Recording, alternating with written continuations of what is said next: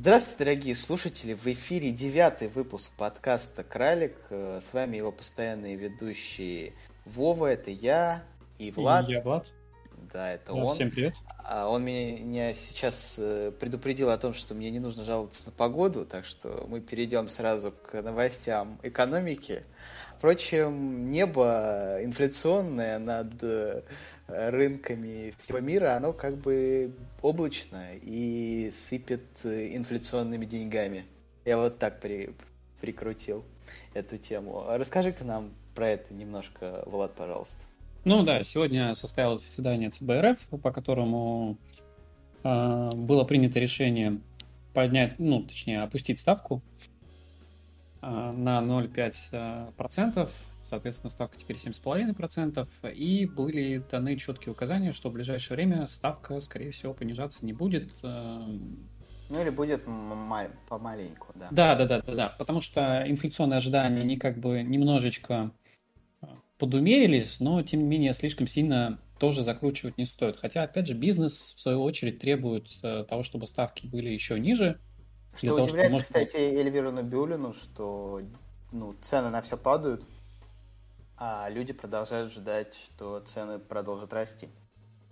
Ну да, да, да. То есть э, в этом есть определенная странность, да, что население как-то более-менее относится к, ко всему более пессимистично, чем рассчитывает э, Центральный банк. В любом случае, э, это идет в противовес э, с европейскими банками, вообще с центральными банками всего мира, которые в ближайшее, в ближайшее время практически все ставки повышают, что скоро состоится заседание ФРС, по которому тоже все ожидают, что произойдет повышение ставки на 0,75%. Причем фундаментальное самое. повышение ставки планируют до конца этого года и продолжение в следующем. Ну да, до тех пор, пока не планируют 4%, хотя многие аналитики утверждают, что 4,5% это будут похороны для американской экономики. Ну, рецессия ну, серьезная. Угу. Ну, не сколько для американской экономики, сколько для фондового рынка, потому что многих все-таки интересует фондовый рынок э, в той или иной степени. Вот, и опять же, э, по крайней мере, в ближайшее время планируют также э, заседать Банк Великобритании. Банк Великобритании как раз-таки должен был заседать раньше, но в связи с недавними событиями по поводу кончины королевы Великобритании немножко... Мы выражаем перенесли. соболезнования семейству Винзоров. Да, особенно если подкаста. они нас слушают. Да. Я почти что уверен, что принц Гарри слушает нас. Вместе со своей женой, да. Да, а, полезные ну... инвестиционные советы дает. Да, и в этом, в этом направлении также действуют и другие банки. А, они тоже постепенно повышают ставки, то же самое. ЕЦБ поднял, да, вроде же как. ЕЦБ... Или планируется поднять? ЕЦБ планирует, под... ага, ЕЦБ планирует поднять. Mm-hmm. Также планируют э, уже из тех, кто подняли, да, подняли Аргентина, подняли, ну, несколько стран поднимают ставки, э, пускают ставки пока что только Россия и, по-моему, Турция. На всякий случай э, подскажем вам, что такое, ну, если вы не знаете, что такое ставка, да, ставка это под то, под сколько ты можешь взять деньги в кредит и под сколько ты денег можешь положить в Э, под вклад. То есть, если ну, ставка ну, 7,5, ну, я это условно, да, я обобщаю. А, то есть, э, если ставка 7,5%, то под 7,5% ты можешь взять кредит. Но и под 7,5% ты можешь положить деньги в банк. Ну, здесь скорее ключевая ставка является больше ориентиром для банков, э, потому что они под эти ставки могут как занимать, так и одалживать центральному банку, центральному банку деньги. А, то есть, например, привлекая под деньги вкладчиков под там, 6% э, и а, отдавая центральному банку под 7,5%, они, соответственно, свой процент могут зарабатывать. Ну да, само а. собой, но я обобщаю. То есть это, это, это, больше, это больше для банков ориентир, ключевая ставка. Ну, да, ну как это складывается в нашей с вами жизни, слушатели и мы с тобой, собственно говоря.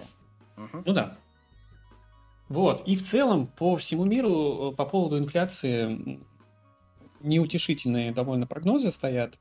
Причем самое интересное, что да, никто даже прогнозов по концу инфляции не лепит, как лепили в июне, в июле, да, когда говорили, что ну вот к декабрю она приостановится, да. Сейчас даже хоть какие-то прогнозы уже вообще никто не дает.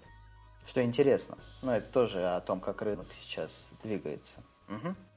Ну да, и, соответственно, так как нет какого-то четкого понимания, как, ну, опять же, недавно было как раз-таки на выступлении главы ФРС э, было озвучено его, ну, некоторое опасение, связанное с тем, что инфляция под контроль еще не была взята, и это сколыхнуло как раз-таки фондовый рынок США, фондовый рынок э, S&P 500, по крайней мере, очень сильно просел, ну, как очень сильно, на 4%, но, тем не менее, для многих компаний это довольно существенные оказались цифры. Учитывая, что он 25% потерял с начала года, да?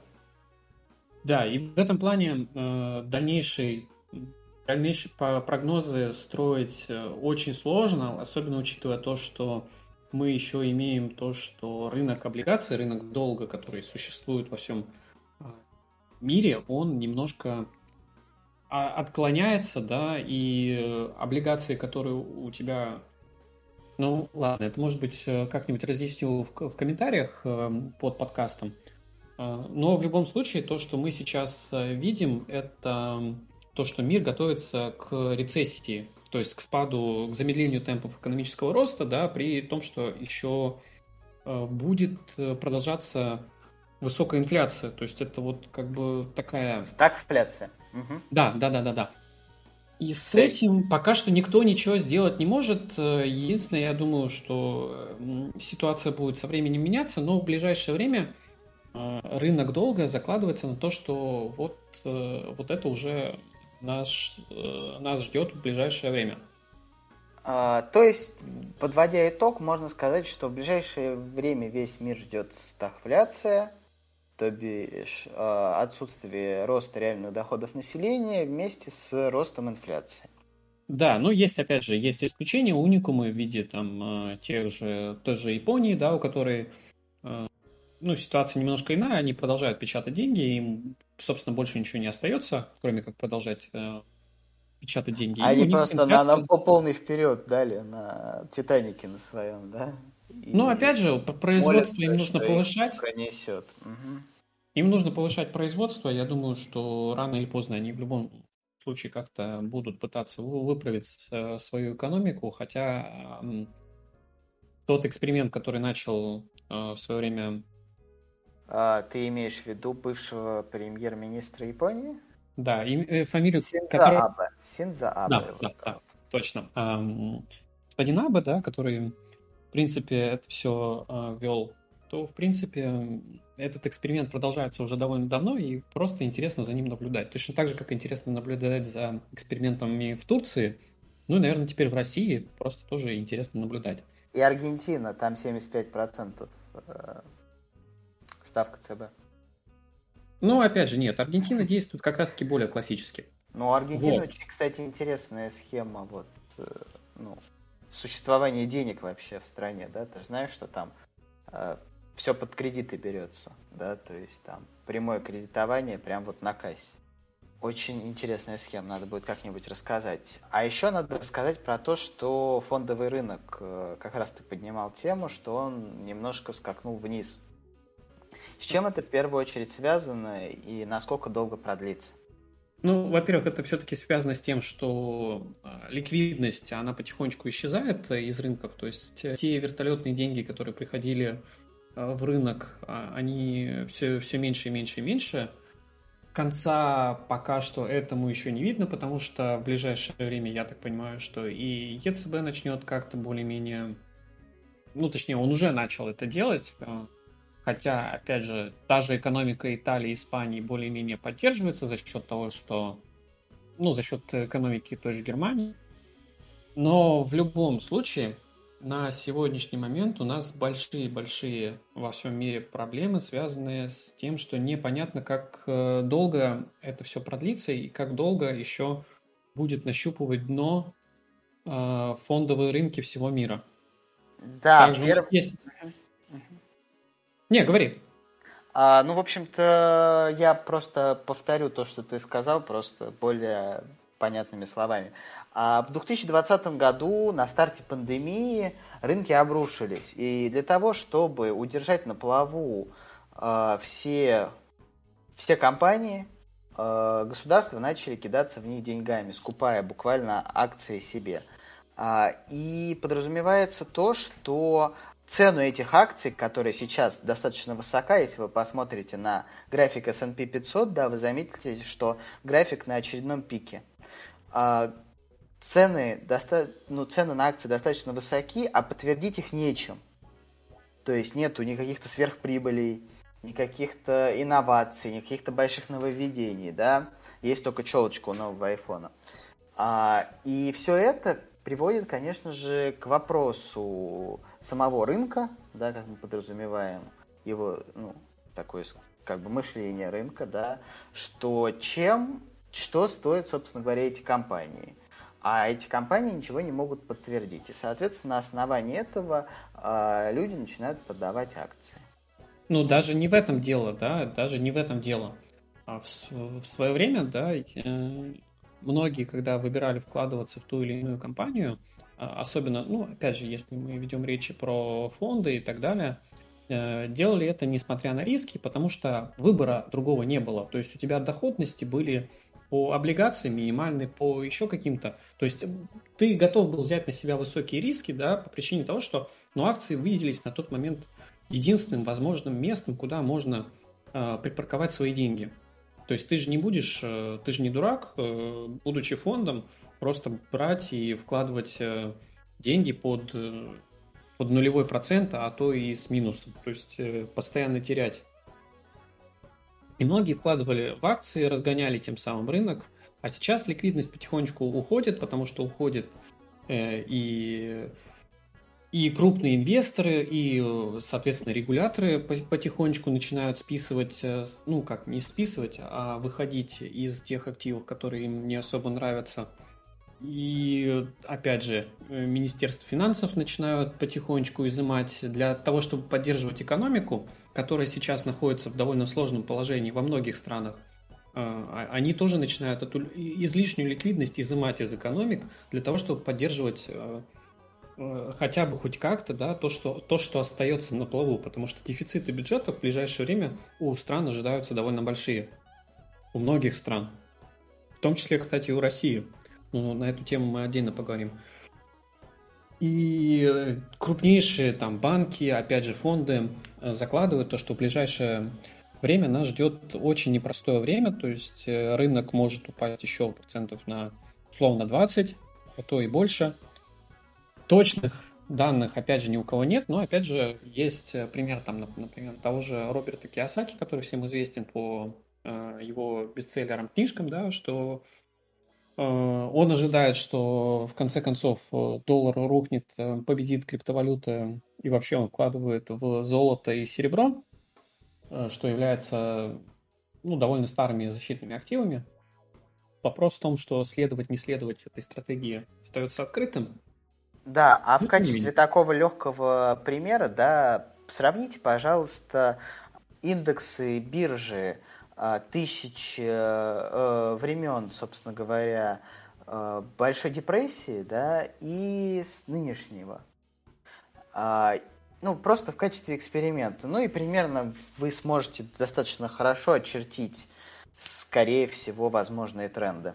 Угу. Ну нет, тут скорее надо сравнивать больше с 2008 годом. Ну там бы одинаковые, да, на самом деле, пик и потом пике просто страшное. Ну, 30-х годов уже не будет в любом случае. Мы немножко... Думаешь? Ну да, потому что... Но мы знакомы, этого... да, как это все работает. Да, в этот раз мы знаем, как оно все происходит. Просто насколько, недол...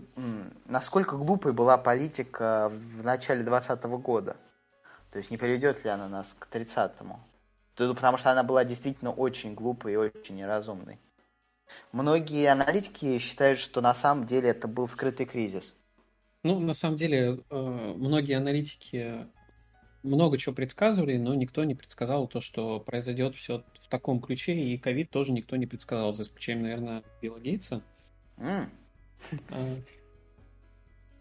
Но мы да. заходим на опасную территорию теорий. А вне Да, теории... давай перейдем к следующей теории, да. которая связана это моя теория, я ее сегодня предположил. Да, да. Азиатский регион, да. А, ШОС прошло. Э, встреча э, стран Шанхайск... Шанхайская организация сотрудничества. Там, собственно говоря, присутствовали среднеазиатские страны, там присутствовала Россия, там присутствовала, что, как ни странно, Беларусь, там присутствовал Иран, там присутствовал Китай. Ну, в общем... Ну, Иран захват... еще никак полноправный Да, член. да, да, нет, нет, ну да, ну как и Беларусь. Беларусь тоже не полноправный член, по-моему, как мне, если не изменяет память.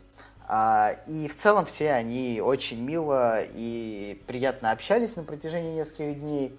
А самое главное то, что ШОС в этот раз предстала как очередная альтернатива нового экономического региона процветания, да, как об этом заявил э, Си Цзиньпинь, выступая, он сказал, что э, мы хотим всеобщего процветания. То есть э, политика Си Цзиньпиня, да, как, ну, считай, возглавляющего эту организацию, да, потому что ему дается всегда завершающее слово на всех собраниях, он сказал, что это большая сфера процветания – а, в которой все будут долго счастливо жить и поживать. И возникает такое вот предположение, а что если вместо того, чтобы э, отдавать свои деньги Америке, отдавать свои деньги Европе, да, э, Китай просто перенаправит рынок в Среднюю Азию, в Иран, в Россию, в... Э, ну, в общем, в Индию вряд ли, да, у них все-таки есть определенные территориальные споры, которые до сих пор не решены.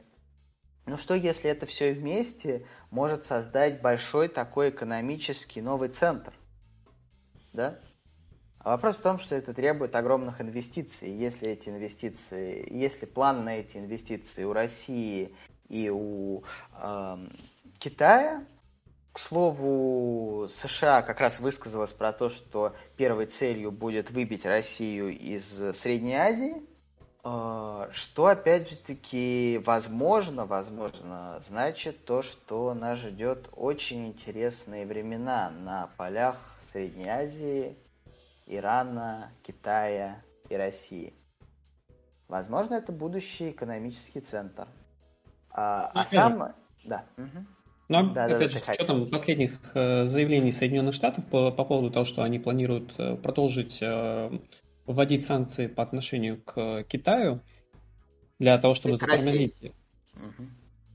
Против Китая. Против Китая. Против России тоже. Они сказали, ну, что... Против России это как бы само собой, учитывая последние события, а имеется в виду все-таки то, что политика Трампа, она продолжается. Теперь уже при новом президенте.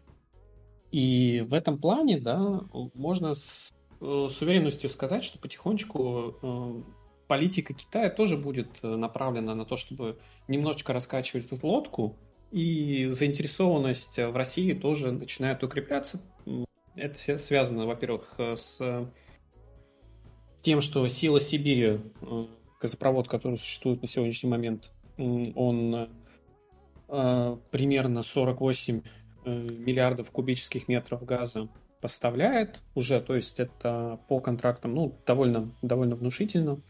Э, то же самое, опять же, в рамках ШОС турецкий поток и планируемый Сила Сибири-2, который также будет, наверное, выходить. В общем, все это делает Россию одним из крупнейших поставщиков энергоресурсов для а Китая Китай, со стороны да, России. Да, а Китай при этом делает крупнейшим поставщиком СПГ, одним из. Угу. Потому что тот газ, который мы отправляем им, они загружают в СПГ и толкают это все в Европу. Угу. Да, ну да, ну тем, тем же потихонечку, я думаю, можно перейти к следующей теме, да, тем же планируют э, заниматься Соединенные Штаты Америки. Да, Соединенные Штаты Америки сняли санкции на российскую нефть для того, чтобы пополнять свои, я так понимаю, истощившиеся запасы и готовы закупать э, российскую пока, нефть. Пока, пока планируют, пока планируют закупать. На сегодняшний момент они продают по а, примерно одну, одному миллиону баррелей нефти а, из своих запасов. Запасы у них на сегодняшний момент тоже довольно сильно истощились. Истощились, да, они на минимуме с 1984 года. Да, и, соответственно, придет рано или поздно момент, когда им придется закупать... Э, очень сильно. Очень, очень много, очень, да. очень много нефти, пополнять заново свои запасы. По высоким ценам. И вот вопрос, да. Э, президент США заявил о том, что планирует закупать нефть по 80 долларов. В принципе, 80 долларов это как раз соответствует той цене, которая примерно с учетом скидок а, и про все это можно сказать, что потихонечку начинает действовать, возможно, США воспользуются той возможностью, которую они для себя создали в виде отмены санкций на закупку нефти, и будут просто покупать российскую нефть по 80 долларов и продавать ее тому же Европейскому Союзу по уже более высоким ценам в будущем, когда это будет необходимо. Да, и самое главное, это то, что э, США не удалось договориться ни с одним большим поставщиком тяжелой нефти. Пока то да. э, на данный момент поставщиками тяжелой нефти являются Венесуэла, Иран и Россия. С Венесуэлы санкции не сняты, хотя они просили. Россия вся в них погрязла, а Иран принципиально не идет на ядерную сделку. Что, собственно говоря, делает цену 80 долларов для США очень важной, потому что на дизеле ездят все... все ну, все транспортные все перевозки, логистические перевозки, да. да. Они все на дизеле, и, а грузовики – это главная движущая часть экономики США. Ну, не только. Тут еще все-таки стоит вспомнить про агропромышленный комплекс, который тоже очень сильно завязан на дизель. Это как раз следующая наша тема, да, связанная с... Да. А, АПК. А пока Владимир Владимирович, выступая на ШОСе, э, несколько раз поднимал тему э, зерновой сделки, во-первых, а во-вторых, того, что никто не хочет закупать наши удобрения. Э, с точки зрения того, что э, Европейский Союз и западные державы разгоняют э, панику про то, что еды не хватит на всех, но при этом не хотят выпускать ни зерно не хотят выпускать ни минеральное удобрение. А это значит что? Это значит самое время заняться протекционизмом. А именно э, правительство распланировало рост э, практически в два раза продажи нашей сельхозпродукции. Я так понимаю, в различных видах, я так понимаю, это будет не только чистое сырье. Нас ждут интересные времена с точки зрения агробизнеса, потому что если продать некому, то нужно продавать внутрь, правильно? А так как э, самые высококачественные ресурсы у нас действительно уходили во многом за границу, то, возможно, наши аграрии вскоре получат доступ к большому количеству э, инновационных, свежих и, самое главное, массово доступных удобрений, что не может не подстегнуть аграрный комплекс. А да, самое главное, нас ждут еще и технологические инновации. Расскажи-ка нам немножко про технологические Ну, про технологии чуть попозже. Да? Все-таки Хорошо. хотелось бы дополнить насчет э, развития агропромышленного комплекса. То есть это все-таки в рамках про стратегии до 2030 года. Все планируется. В любом случае это связано, опять же, с тем, что сельхозпродукция будет продаваться за рубеж. То есть мы будем увеличивать свои... А, Производственную мощность. Да? Производственной мощности, да, за счет э, повышения урожайности, за счет того, что, опять же, удобрения будут идти на внутренний рынок, но, опять же, сельхозпродукция будет уходить на внешние рынки. То есть мы будем становиться таким крупным поставщиком именно, ну, по большей части, наверное, зерновых культур, хотя, может быть, и других. Ну, в том, кстати, в том числе еще и рыбный, рыбная промышленность тоже у нас развивается, есть э, много-много на ну, на этом направлении развития есть. Э, да, но было бы неплохо, если бы у нас рыбно-перерабатывающих заводов не было два, да, и они были бы не в Мурманске только. Ну, в любом Это случае... бы, конечно, бы решило очень сильно проблему с рыбой в России, но у нас как бы рыба идет только в Мурманск, а из Мурманска уже разъезжается по всей стране. Ну, а, Дальний, кстати... Дальний Восток еще не стоит забывать. Но в любом случае есть у нас э, компании там типа аквакультуры, которые потихонечку стараются, развива... стараются развиваться в этом направлении. Вся рыба И... Дальнего Востока уходит э, в Японию, потому что простой житель России не может себе позволить суши за 10 баксов. Ну, просто не может. А рыба-то дорогая на Дальнем Востоке вылавливается, очень вкусная. Ну, в любом случае, есть компании, которые работают в том числе и на Дальнем Востоке, вылавливают того же краба, вылавливают э, ту же рыбу и перепродают ее уже на международных рынках. Э, с э, рыбной промышленностью, я думаю, тут уже все более-менее понятно. Единственное, было бы хорошо, если бы э, сельскохозяйственная продукция еще приходила бы на внутренний рынок. То есть э, были бы не только аграрии довольны тем, что у нас будут э, хорошее удобрение, наконец-то, ну, доступное удобрение внутри, но было бы хорошо, если бы еще и населению было бы доступна э, сельскохозяйственная продукция. Тем более, учитывая тот факт, что мы, как э, страна, которая находится на ну, вот прям в авангарде. Кстати, вот ты, кстати, очень интересную тему поднял на самом деле. А, немного отвлечемся от... Действительно, мы находимся... Ну, то есть мы впереди планеты всей по АПК тут об этом, ну, то есть... Нет, этом... по, по АПК мы не впереди планеты всей, потому что по поставкам, да, может быть каких-то... Да, я про то и говорю, да. Угу. Но по урожайности мы еще... Нам есть куда расти. Нам да, есть да расти. Нам, нам есть чему научиться у европейцев, да, которые на своих мелких, э, абсолютно мизерных э, площадь, площадях возделывают э, достаточно большую урожайность. А самое главное, что я хотел тебе вот задать вопрос, как ты думаешь, насколько проживет долго еще вот эта акционная политика э, еды в магазинах? То есть, как мы с тобой знаем, да, э, наша политика продажи продуктов, она немножко отличается от европейской и американской, да. То есть у нас в первую очередь ставка идет на акции, да, мы, мы все постоянно смотрим, где можно купить подешевле, где можно... Нет, купить... не согласен, это абсолютно mm-hmm. западная, западная, в принципе, идея, и она к нам перекочевала в целом из э, стран западных. Э, э Нет, я просто того, про чтобы... то, что фундаментально сыр в России, он сделанный в России, он не может стоить дороже, чем сыр, сделанный э, я в первую очередь говорю про то, что во многом высокая цена на продукты в России, она завязана на большую жадность монополи, э, олигополий э, продуктовых магазинов. Ой, слушай, это отдельная тема, я думаю, тоже они э, можно записать э, Прям маленький, небольшой, маленький небольшой отдельный 15-минутный выпуск, да, потому что тут есть о чем поговорить. Мы будем ругаться на пятерочку.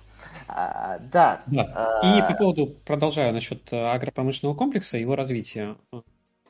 Есть заявление со стороны компании John Deere, что они планируют в ближайшие годы инвестировать э, миллиард на то, чтобы создать э, самоуправляемые тракторы. Да? Соответственно, это будут не только тракторы, но и различная другая техника, которая будет, опять же, направлена на использование искусственного интеллекта да, для распознавания того, как должен двигаться трактор, по какой траектории, чтобы меньше сделать э, заездов, проездов и так далее. Все это будет рассчитываться. И мы, как страна, которая находится на рубеже э, высокотехнологичного, ну, разработки высокотехнологичного программного обеспечения, тоже можем составить конкуренцию в этом направлении. И вполне возможно, что в ближайшие годы, помимо самого механизатора, да, который будет, э, по сути, оператором такой сельхозмашины, будет э, помогать еще и искусственный интеллект этому оператору в том, ну, в его работе. Это будет, э, скажем так... Это будет фундаментальный прорыв в производительности. Ну, это позволит очень сильно увеличить урожайность э, да. и уменьшить потери урожая. Ключевое, да. что сейчас у нас присутствует, это а, потери урожая. Потери урожая у нас э, в основном происходят на поле, либо в момент хранения. В момент хранения тут уже, э, ну, тут уже вопросы, да, к тем, кто занимаются э, О, мы с тобой знакомы с тематикой хранения, да? По да, нашей да, совместной да, да, работе в одном предприятии замечательном. Качество хранения зерна в... Отвратительное. Отвратительное, да, чудовищное. В России абсолютно чудовищное. Но опять да, же, возможно, не везде. Что-то, что-то, что-то в эту сторону делалось уже еще при мне, да? То есть ча- частями они все-таки пытались пере- переделать хранилище, но, конечно, там поле непаханное, пользуясь языком э, агропромышленного комплекса, да, поле непаханное хранилищ, которые должны действительно качественно быть построены. Да, но тут, понимаешь, есть один момент, связанный с тем, что э, сельхозпродукция, которая получена была э, с полей, она практически сразу же шла на экспорт сейчас, сейчас это продолжается, то есть у нас не вся а продукция, а... конечно, идет на экспорт сразу прямиком, Я... но тем не менее. Тебя прерву на секунду. А ты помнишь, какое количество машин стояло на элеватор? И сколько там люди могли простоять? Это опять же... Это комплексная проблема, да, у нас это, нет Это проблема логистическая, это логистическая проблема, и если у тебя логист, который получает 70 тысяч рублей условных э, работает так себе, вместо того, чтобы нанять логиста, который будет получать 200 э, тысяч рублей, но он зато тебе сэкономит э, много-много миллиардов, это уже вопрос к, к руководству. Ну, элеваторов же тоже не хватает, ну, то есть элеваторов ну, тоже побольше. Угу. Ну, есть, есть частные, частные какие-то элеваторы. То есть, ну, есть способы, как это... Э, если есть спрос, да, то должно появляться предложение. Так работает рынок. У нас, к сожалению, не всегда это все работает так, как надо. И здесь можно еще, раз мы перешли э, на тему того, что не все работает так, как надо, да, перейдем к, к, да, к перейдем, да, перейдем к, авиа... к... Я думал, мы про недвижимость поговорим, но хорошо. А, там тоже не все работает как надо. А, ну что ж, авиация, авиация, Китай будет запускать свой, свой узкофи, э, узкофюзеляжный самолет. Сертификация ожидается уже 19 сентября. А... Во время как мы, на сегодняшний момент общимся на одном месте, у нас есть проблемы с э, тем, Двигателем. что... Но у нас уже он летает, он уже летает, он уже произвел сколько-то там вылетов. Я смотрел недавно РБК, там был глава а, ну вот на Восточном экономическом форуме, там был глава объединенной да, авиастроительной корпорации, и он говорил, что да, мы уже летаем, у нас уже есть налет, у нас там уже больше там 100 с чем-то вылетов, то есть э, полная подготовка к э, сертификации идет. Да, и в этом, то есть, и в этом э, направлении э, очень интересно. Реально Можно существующий самолет, да, реально летает. Да, все, все, все, все, я, я, я замолкаю. Угу. Э, вот, и я хотел сказать о том, что, да, в ближайшее время запланированы очень большие инвестиции в авиационную промышленность, то есть до 1 триллиона рублей. Это, это огромные деньги, э, которые будут э, направлены на авиационную промышленность, в том числе и в качестве оборонзаказа, конечно, помимо гражданской авиации, но тем не менее. В рамках гражданской авиации у нас есть сухой суперджет и, и я забыл название второго самолета, а, есть еще в разработке еще один MC-19? самолет. MC-19? Э, да, MS-19, точно. Угу. Данные самолеты уже есть контракт э, по поводу того, чтобы поставлять э, эти самолеты, Кстати, например, абсолют... Аэрофлоту. Абсолютно да. нереализуемый, как я это обнаружил. То есть... Ну, это сложно, очень сложно это реализовать. очень сложно реализованный, потому что сам, самая объединенная РК, ну, вот это объединенная наша вот эта корпорация замечательная, она выпускает что-то типа, ну, 50... Нет, нет, нет. Сколько М- меньше, меньше самолетов, да, э, чем, меньше, чем, чем самолетов, чем, чем планируется, да. Угу. Но опять же, это огромный, огромный контракт на очень много лет, и связан он с тем, что будет расширяться производство. Эм, есть, опять же, в этом направлении еще подвижки, что так как у нас есть э, старые самолеты Boeing э, и Airbus, которые используются нашими авиационными компаниями, а, пытаются договориться с лизингодателями, чтобы как-то им заплатить для того, чтобы а, за счет средств государства выкупить эти самолеты и передать собственность авиа авиакомпаниям. чтобы продолжать эксплуатировать их ну, на, на том же уровне, потому что есть проблема с запчастями, запчасти нам вроде как предоставлять не будут, но опять же тут стоит еще право, правовой статус вообще использования этих самолетов, в том числе и в международных э, перевозках, именно связанных с тем, что они находятся в лизинге, а заплатить мы, мы не можем. Ну, то есть ведутся переговоры. И в этом плане, да, очень интересен тот факт, что вот на сегодняшний момент э, Китай уже, в принципе, пытается оживить свою авиационную промышленность. А, мы пока, пока, пока застряли. И выхода из этого есть, но опять же он. Но связан... подождать придется, да, время. Да, придется, время. При, придется немножко подождать. А, вопрос, есть ли у нас это время, потому что будет постепенно выходить из строя самолеты Airbus и, и Boeing, и не будут ли у нас появляться снова, ну, точнее, не снова, а вообще, в принципе, китайские самолеты вместо а, развития собственной авиации, тоже, тоже есть такие опасения. Ну, план есть, э, его будут придерживаться. А еще мы сейчас вот, в общем, завершим всю тематику большим таким объемным обсуждением ЦБРФ и замечательной платежной системы МИР. Потому что ЦП РФ, выступая сегодня, Эльвира Набиулина вышла к нам без брошки. Без брошки это было большой потерей даже для журналистов, которые начали задавать вопросы, а что, собственно, случилось и как скоро появится брошка. На что Эльвира, Эльвира Набиулина сказала нам, что э, она появится, когда появится. А еще Эльвира Набиулина сказала, что совсем оскотинились э, Э, продавцы недвижки, они придумывают абсолютно безумные маркетинговые ходы, ипотеки в 0,1%, при том, что самой этой ипотеки под 0,1% не существует, да, то есть они просто берут... Э, закладывают в стоимость. Да, закладывают в стоимость. И похоже, что ЦБ будет пытаться регулировать недвижку. Ну, даже не сколько регулировать недвижку, а в целом будет, э, скорее всего, какое-то время это все дело расследовать, потому что а, строительный бизнес у нас один из э, двигателей экономики на сегодняшний момент, а один из э, важнейших, да, наряду вместе с а, тем же автопромом. Нефтегазом.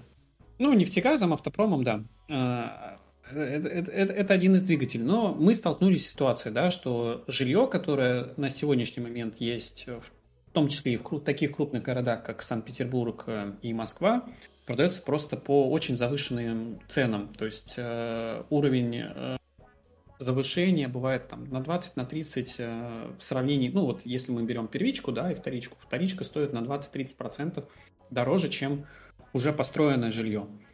Э, и людей двигает покупать по таким ценам то, что ставка вот вроде как 0,1 э, сотая процента. И у тебя платеж вроде как небольшой, хотя на 30 лет э, в итоге оказывается, что он приличный. То есть у тебя уже в цену, в цену все, все это заложено. И у нас проседают, во-первых, продажи потихонечку, хотя, опять же, первичка не так проседает, как вторичка.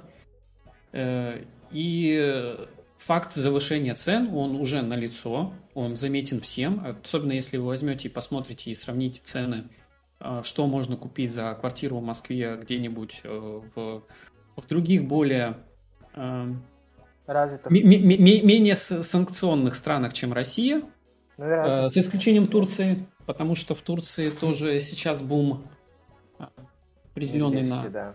Угу. Ну, опять же, это вызвано всеми известными событиями. И, и да, это, это уже начинает настолько бросаться в глаза, что ЦБ э, заинтересовался этими моментами и предлагает как-то, э, ну, видимо, как-то будет предъявлять требования по тому, чтобы ставка была э, больше, Если, но ну, при ну, этом не... была дешевле сама недвижка. Правильно? Все, все верно, все верно, да. Угу. Хорошо. И в том числе, в том числе большой рост недвижимости, большой рост э, промышленному капиталу может дать э, инновация Центрального банка под названием цифровой рубль, который... Расскажи про систему окрашивания вкратце рубля ну, и почему он такой есть? Вообще, что это? Угу. По факту, что представляет из себя цифровой рубль? Да, это э, пока, пока нас, нас, людей обычных, э, цифровой рубль не будет касаться, да, это в первую очередь э, для контроля э, закупок, контроля расходов и так далее. То есть э, больше э, прозрачность будет тех или иных э, платежных операций, которые будут про происходить из бюджета. Суть цифрового рубля, что, собственно, и любой другой криптовалюты в том, что в цепочке блокчейна да, можно отследить, куда ушли какие деньги. И, соответственно, своровать уже их не так просто, как э, это... Э, ну, давайте, ладно, не своровать, а, а контролировать э, движение средств гораздо проще. И... Да, э, это двойная денежная система, как-то так, да, кажется, называется. То есть, когда существует... Ну, у нас будет, у нас будет, да, по, по сути, двойная денежная система, когда можно э, использовать вот как раз-таки вот эти вот отслеживаемые э, легко деньги, которые будут э, так или иначе э, взаимодействовать, ну, скорее всего, пока что в ближайшее время все-таки в первую очередь э, внутри гос, госзакупок, потому что, опять же, у нас ближайшие годы в рамках бюджета будет увеличиваться роль государства в, э, в экономике. Да, государственные, инвести... государственные инвестиции, а, то есть а, буквально а, ты предприятие, да, тебе государство дает а, деньги под, э, условно говоря, полтора процента годовых, да, но ты обязательно должен потратить эти деньги на определенные вещи. А, да нет, и... нет, нет, даже не так. Даже не то, что ты должен потратить эти деньги в Они окрашены, но их видят, да? Нет, ты, ты, ты, ты, если ты выводишь эти деньги или если ты покупаешь что-то, то есть в рамках госконтракта, да, ты обязуешься поставить что-то, да, ты это что-то поставляешь, ты, э, видно, куда уходят эти деньги, что они не так, что ты берешь, закупаешься на, на полученные прибыль на все в, огромных количествах, там, через фирмы однодневки э, валюту и выводишь их за рубеж. А здесь уже будет более четко, можно отследить вообще всю, всю схему движения средств и найти конечного получателя э, тех или иных средств, несмотря на то, что будут использоваться какие-нибудь э, фирмы прокладки. Самое главное, чтобы это не превратилось в новую часть э, черного зеркала потому что сегодня эти окрашенные деньги отдают предприятиям, а завтра у тебя есть зеленые окрашенные деньги на покушать в пятерочке, э, красные окрашенные денежки на подписку кинопоиска и покупку Маруси, и синие окрашенные де... денежки на бензин в Роснефти. Ну, слушай, э, это то, что ждет э, мир вообще в ближайшие годы. Я думаю, все придут э, так или иначе к цифровизации своих валют. И, может быть, это... Ну, в любом, в любом случае, трансформироваться экономика стран в сферу цифровизации будет и дальше. Просто на сегодняшний момент проблема заключается в том, чтобы обеспечить безопасность, в том числе и от санкций, да, как, например, вот то, что происходит сейчас э, с э, системой МИР, эм, которая... Можно еще вот буквально вот просто угу. поднимем тему вот цифровизации, а на самом деле, ну, это с точки зрения нашей просветительской позиции, нашего подкаста, в котором мы говорим страшные вещи веселыми голосами. На самом деле, а, нынешняя система, которая строится в том же самом Амазоне, а, очень сильно напоминает систему 19 века, когда рабочие, а, закуп... когда рабочие вместо денег получали а, зарплату а, купонами внутри компании. То есть они работали на компанию, после чего шли в магазин компании, покупали в магазине компании еду, и так далее. То есть фактически деньги не выходили из круга компании, и компания обогащала все больше и больше. Цифровой, ну... Цифровые средства валюты могут позволить э, мегакорпорациям зарабатывать еще больше, не теряя денег из своих рук. Ну, знаешь, это интересно было бы, да, если бы не было никакого контроля. А сейчас действительно нет никакого контроля как раз-таки за цифровыми активами, которые на сегодняшний момент есть. Но в какой-то момент времени приходит регулятор и говорит то, что ваши платежные средства не являются платежными средствами, потому что выпущены э, не э, органами, которые мы одобряем, по, например, монетного двора какого-нибудь, а, а вами. Соответственно, раз вы используете незаконное платежное средство, то вот вам при, прилет. И прилетают либо штрафами, либо еще какими-нибудь санкциями по отношению к этой компании. И, да. в принципе, это все закончилось тем, что как раз-таки выпускаемые купоны были заменены, в принципе, деньгами. Как это и должно было быть. Да, это все очень хорошо, но мы забываем про то, что в э, странах всего мира существует а. Коррупция. И Б. Э, как коррупция называется в Америке и в Европе? Да, очень смешно, да. Э, лоббирование. Да, лоббирование, лоббирование, да. Есть, есть два, два, две вещи. Это коррупция и лоббирование, да. И насколько сильно готовы заработать предприимчивые, избир... ну, избранные людьми персонажи на том, на тех деньгах, которые им предложат компании. Вот в чем вопрос. Ну, в конце концов, мы знаем из всем неизвестного фильма, ну и не только фильма, еще и книги «Бойцовский клуб», что рано или поздно это может быть э, закончено э, крайне интересным образом, да. Может закончиться крайне интересным образом возможность оплаты платежной системы МИР за границей. Да, печальные а... новости, печальные новости. Печальные новости приходят к нам из Турции. Как начали сообщать некоторые ранее принимавшие карту МИР отели отказываются их принимать в связи с указанием турецкого центрального банка. Э, противоречивые слухи про это ходят. Вроде бы оплата никуда не пропадала, но вроде частями и начала пропадать. А самое главное, это все подогревается слухами о том, что Евросоюз и США оказывают давление на центральные банки тех стран, которые используют э, карту МИР и угрожают э, вторичными санкциями. Да, тут все... За все, использование. В принципе, тут, в принципе, все однозначно, никак это... Ни к чему хорошему образом. это... Не главное, что это ни к чему хорошему не приведет. То есть, с точки зрения, как... Э, как э, США и ЕС, да, как с точки зрения нашей, да, то есть э, чем меньше количество обращаемых денег на рынке, тем это хуже для самого же рынка. Но во многом нынешние санкции это антирыночные санкции, это достаточно неразумные санкции. Это санкции приняты настолько быстро, что количество серых зон, скорее всего, намеренно, да, но все же очень сильно зашкаливает. А, и очень сложно и повер... ну, повернуться так, чтобы не попасть под них, хоть первичные, хоть вторичные. А, да, карта мир под угрозой. Мир в целом под угрозой. Да. А на этой замечательной новости, на этих прекрасных словах, мы оставляем вас до следующего нашего выпуска. С вами был я, Вова, и он Влад, всем пока. Всем пока, до новых встреч, не пропадайте.